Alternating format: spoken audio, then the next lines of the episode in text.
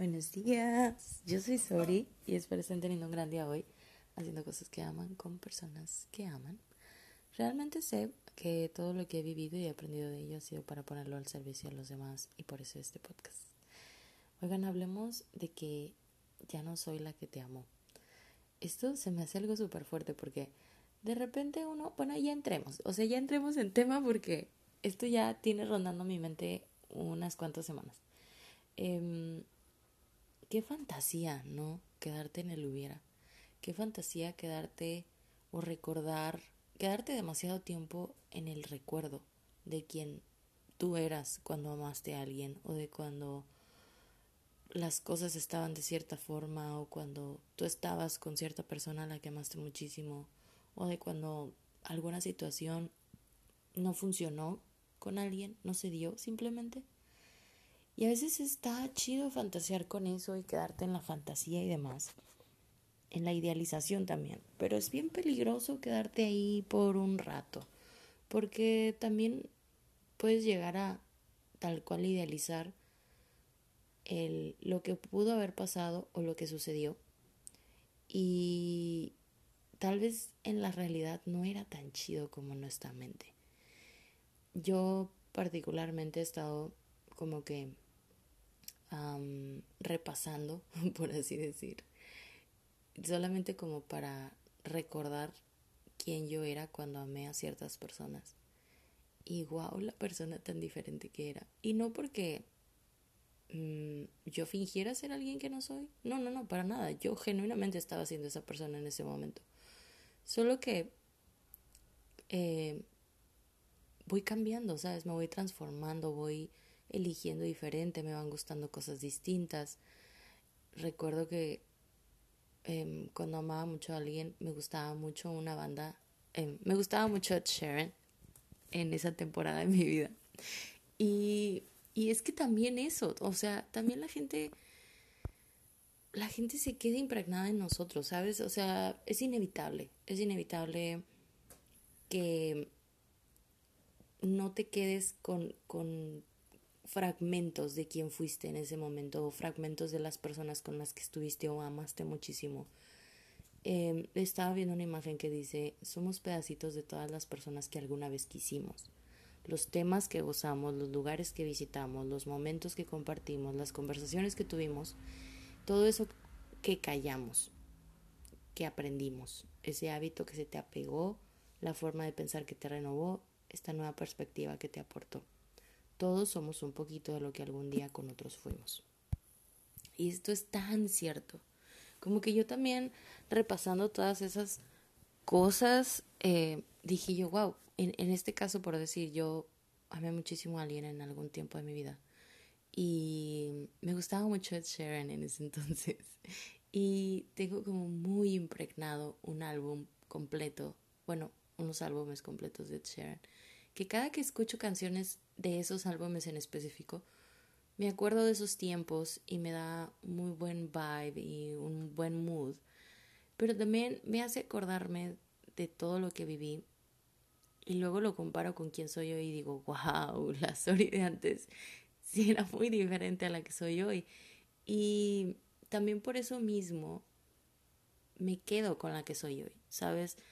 También por eso mismo dejé de fantasear con el hubiera, también por eso mismo dejé de idealizar lo que no pudo ser, porque estoy muy contenta con mi presente. Y a veces uno idealiza y fantasea para escaparse del presente porque tal vez no está siendo muy satisfactorio, tal vez en la mente, ya tenemos un episodio hablando de esto, de que a veces la fantasía es mejor que la realidad, em, pero ahorita está siendo tan pleno y tan satisfactorio mi presente que recuerdo solamente el pasado, pero no con una intención de querer volver a él, sino con una con un aprecio, ¿sabes? Con una valoración de wow, gracias por este pasado que me forjó y hizo quien soy hoy, pero para nada regresaría a él, a pesar de que fue muy lindo, a pesar de que fue muy bonito.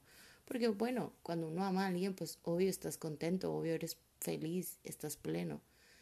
Y particularmente en esa relación que tuve, la, hablando de la Sori que fui en ese entonces, definitivamente ya no soy esa persona. Em, y, y, fue un amor muy bonito, ¿sabes? Fue como un amor muy, muy inocente. Entonces, varias ocasiones se me ha cuestionado si yo volvería a estar con esta persona. Y creo que la respuesta va a seguir siendo no. Tal, no, no, no, o sea, no existe un tal vez tampoco. Eh, la respuesta va a seguir siendo no porque yo ya no soy esa persona que amó a esa otra persona.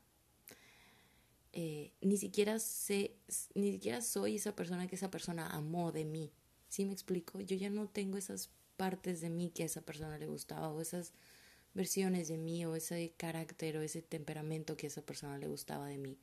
No, muy probablemente cambió con el tiempo. Em, no sé si, si esa persona, ¿sabes? Como que yo veo a esa persona en la calle y, no lo reconozco tampoco. Lo veo, hace días vi una foto de esa persona en redes sociales, porque pues ya saben, ¿no? La vida. Este. y, y vi una foto de esa persona y dije yo, wow, que no lo reconozco. O sea, creo que si me lo topo de nuevo tendría que volver a presentarme con él porque tenemos años sin tener una conversación, a pesar de que nos amamos muchísimo en un pasado. Y eso está muy cabrón, ¿no? ¿Cómo amaste mucho a alguien o cómo tuviste ciertos momentos especiales y significativos de tu vida y que marcaron tu vida muy probablemente amando a alguien, pero luego pasan los años y ya no figura más en tu vida y es extraño toparse o verse, em, está muy cabrón cómo cambiamos, cómo vamos evolucionando. Eh, también me estaba acordando, estaba haciendo como este recuento de las veces que perdoné en alguna otra relación donde se pudiera decir que no amé, pero sí me apegué muchísimo a alguien. Eh, estaba haciendo como este recuento de cómo, cómo tantas veces perdoné y cometí tantos errores hacia mí misma, cómo me defraudé muchísimo estando en esa relación, em, creyendo que era por amor y en realidad era por creencias limitantes, era el amor que yo creía que merecía, pero en realidad no. Y cómo todas mis decisiones eh, me llevaron a un lugar, a un muy dark place, en, un lugar muy oscuro de mí. Em, y cómo esa Sori ya no es la de hoy, ¿sabes? Y cómo esa persona quería esa Sori. Y que definitivamente hoy en la actualidad ya ni nos toparíamos porque cero que ver. Y más sin embargo, yo sigo manteniendo piezas importantes de mí que saqué de esas de esos momentos sabes eh, hay también ese, por decir, a esa, a esa época de mi vida me recuerda mucho unos álbums, un álbum que sacó Carla Morrison, que es de los álbumes más tristes de la historia. Yo estaba súper deprimida en ese entonces y estaba on repeat, o sea, estaba de que sin parar todos los días lo escuchaba. Era el soundtrack de mi vida en ese momento, era muy deprimente. Y justo yo estaba muy deprimida en ese entonces, yo no sabía qué iba a hacer. O sea, yo el centro de mi universo era esa relación, no había más, no había plan B. Entonces, em, obviamente, como tenía una relación muy desdichada y era el centro de mi universo, pues tenía una vida muy desdichada también. Y qué triste, porque la Sori que soy hoy, nada que ver. Pero al mismo tiempo, es lo que les digo, o sea, al mismo tiempo de que la Sori de hoy ya no pondría su relación como el centro de su vida, al mismo tiempo existe esta Sori valiente y fuerte que fue gracias a que pasó por eso. O más bien a pesar de que pasó por eso, ¿sabes? Y también al mismo tiempo existe esa misma Sori que le sigue gustando tener conversaciones largas y salir a caminar y como cierta música que también escuchaba en ese entonces que me gusta ahora. O sea, guardo fragmentos de quien yo era también al mismo tiempo. Em, pero vuelvo a lo mismo, yo veo a esta persona que tal vez para nuestra percepción las personas las podemos ver y tal vez físicamente no cambian, tal vez siguen siendo muy parecidos físicamente, siguen teniendo el mismo mood o, demás, pero tal vez por dentro ya no son la misma persona. Entonces digo yo, yo veo a esta persona y ya creo que no lo volvería a amar, ¿sabes? No volvería a pasar por ahí de nuevo, no lo volvería a elegir. Y luego también pensé en, esta otra relación. Dije, les tomo, le tomo un tecito. No vamos a pasar aquí por 300 mil relaciones, tranquilos, ¿ok? Este, solo es algo que me ha estado pasando últimamente. Mm.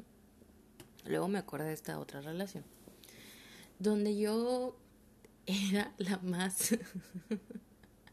yo creo que esta relación la idealicé. O sea, fue, viví, o sea, no, no, yo la más idealizada en esta relación. Tuve una relación, ¿cómo se le dicen a los embarazos? Sí, pues los embarazos psicológicos, bueno, yo tuve una relación psicológica nada más con esta otra persona. Teníamos una conexión muy bonita, muy fuerte y demás, pero nunca hubo una relación. Entonces, también de ahí aprendí, también fui esa persona, ¿sabes? En la vida. Y, y obviamente aprendí muchísimo y también gracias a, o, a pesar de esa, de esa situación, ya no acepto menos de lo que merezco y ya sé exactamente qué quiero y qué voy a permitir y qué no y demás. Tengo ciertos límites en mi vida ahora y cierta autoestima también, pero y dignidad, porque siento que en esa relación perdí muchísima dignidad.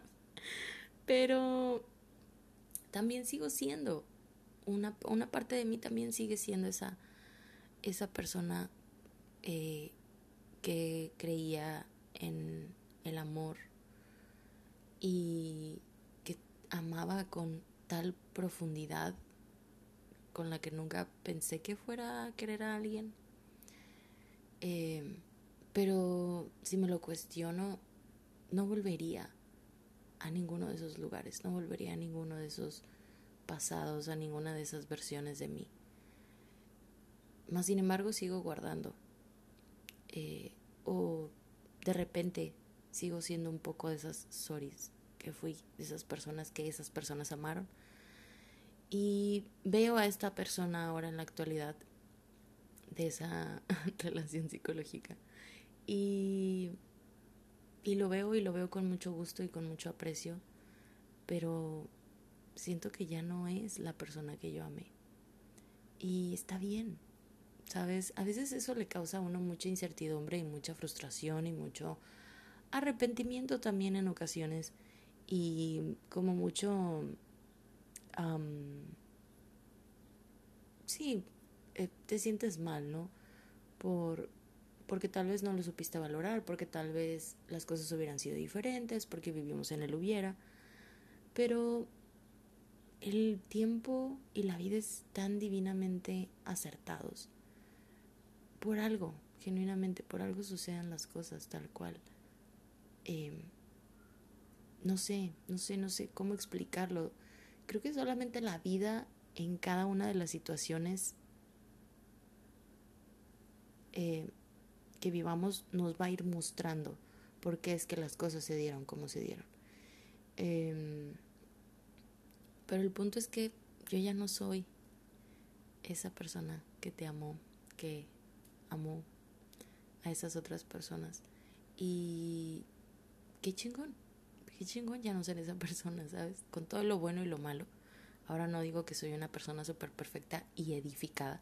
No, de hecho, creo que arrastro muchos traumas que me causó el estar en esas situaciones, pero soy, me siento, me siento una mejor versión de mí. Y qué emoción en lugar de qué miedo. Qué emoción amar desde ahorita, desde, desde, esta posición en la que yo me amo. ¿Sabes qué emoción amar y tener una relación actualmente después de haber sanado mucho, pero también seguir herida de ciertas cosas? Qué emoción amar ahora que soy esta persona, porque creo que ahorita estoy en el punto de mi vida donde más yo me siento. Em, Y muy probablemente yo en unos años voy a cambiar. Voy a seguir creciendo, no voy a seguir cambiando, voy a seguir evolucionando y demás. Y nunca cambiar mi esencia. También tenemos episodios de eso en el podcast porque creo que es una línea delgada el cambiar, el ir cambiando, el ir eligiendo diferente, a cambiar radicalmente quién eres, tu personalidad, tu esencia y demás. Eh, simple y sencillamente siento yo que es más como mi mente ya no es la misma mente que tenía en ese entonces. Siento que mi mente se va expandiendo en lugar de irse limitando o retrocediendo. Y siento que en ciertas épocas de mi vida yo tenía la mente tan limitada em, por un montón de cosas que ahora en la actualidad eh, ya no es así. Entonces, la Sori que yo era, que soy hoy, ya no cabría en la Sori que era antes. Y por eso ya no soy la que te amo.